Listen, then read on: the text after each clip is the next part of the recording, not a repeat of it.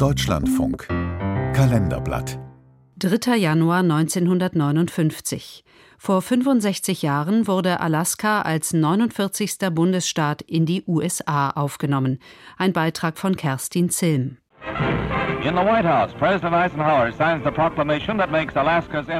Am 3. Januar 1959 machte US-Präsident Dwight D. Eisenhower mit seiner Unterschrift Alaska zum 49. Bundesstaat der USA.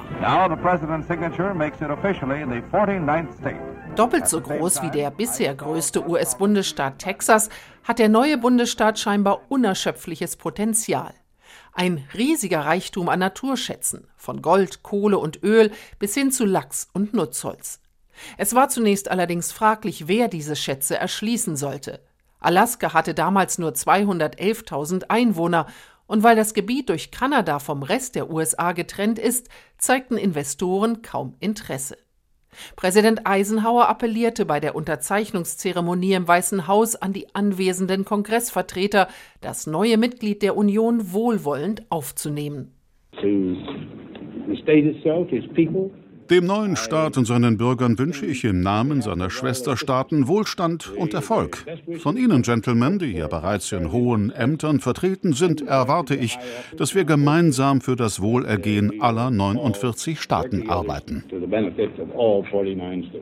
Vor allem in den Südstaaten der USA waren viele dafür, Alaska im Status eines US-Territoriums zu belassen ohne stimmberechtigte Vertretung im Parlament, erklärt Ian Hartman, Geschichtsprofessor an der University of Alaska in Anchorage.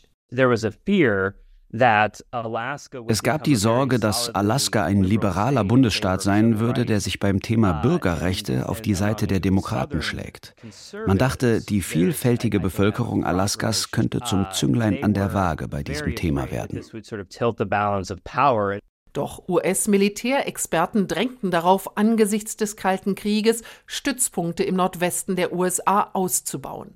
Strategische Überlegungen überzeugten auch den Präsidenten. Die Mehrheit der Menschen in Alaska erhoffte sich vom vollen Status als Bundesstaat mehr Einfluss in Washington. Bei all den Entscheidungen unberücksichtigt blieben die indigenen Völker. Ihre Vorfahren waren als Nomaden aus Sibirien über die damals noch existierende Landbrücke nach Alaska gekommen. Erst tausende Jahre später beanspruchte Entdecker Vitus Bering 1741 das Gebiet für den russischen Zaren. Die USA kauften es den Russen im 19. Jahrhundert für nur 7,2 Millionen Dollar ab. Während viele in Alaska die vollständige Aufnahme in die USA anstrebten, waren seine Ureinwohner lange Zeit dagegen. Historiker Ian Hartman. Die Indigenen hatten Angst, dass ein durch den Aufstieg zum vollwertigen US-Mitglied beflügeltes Parlament Alaskas sich noch schlimmer als die Bundesregierung rücksichtslos über ihre Ansprüche und Rechte hinwegsetzen würde.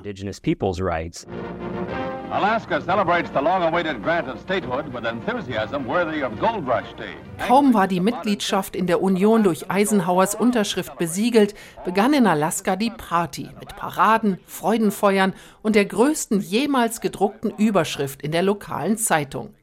We're in in 15 Zentimeter großen Buchstaben.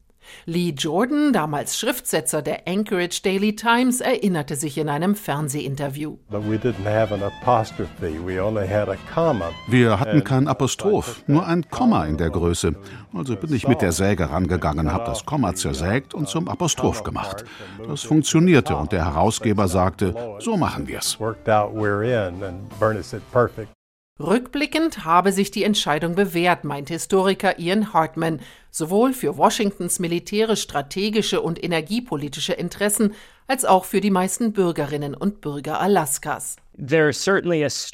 Einige von ihnen sind zwar der Meinung, dass die Bundesregierung ihre Versprechen nicht hält, was die Autonomie im Umgang mit Naturschätzen angeht.